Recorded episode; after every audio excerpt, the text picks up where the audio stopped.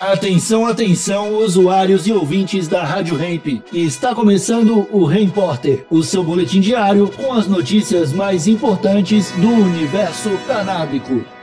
Agora com a palavra, Marcos Bruno. Japão pretende criminalizar o uso adulto da cannabis. Saudações canábicas, raça humana. Tudo na paz de Já? Pois é, o Japão aí indo no caminho oposto do mundo civilizado, pretende criminalizar o uso adulto da maconha depois de uma reunião de um painel de especialistas na semana passada.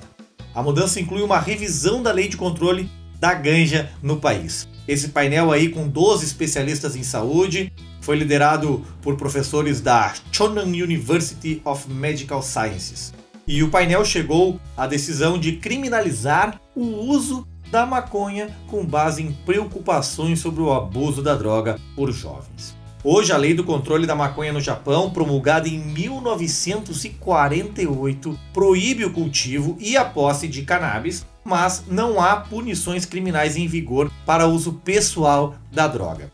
As disposições para introduzir punições para o uso da cannabis foram adiadas devido a preocupações de que os agricultores do cânhamo que cultivam a planta para fazer cordas tradicionais de Shimenawa para os santuários shintoístas possam inalar matéria vegetal enquanto trabalham.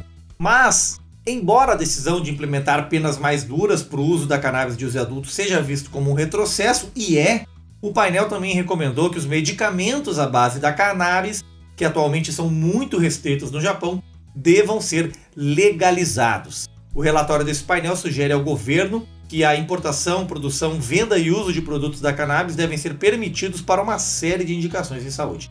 Essa moção é cada vez mais apoiada por médicos e defensores do país. Aí então o Japão fazendo um caminho oposto do mundo civilizado, mas pelo menos ampliando o acesso para quem mais precisa, que são os pacientes.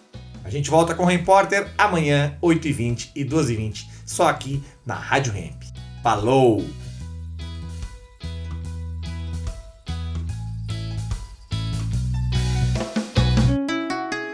Rádio Hemp.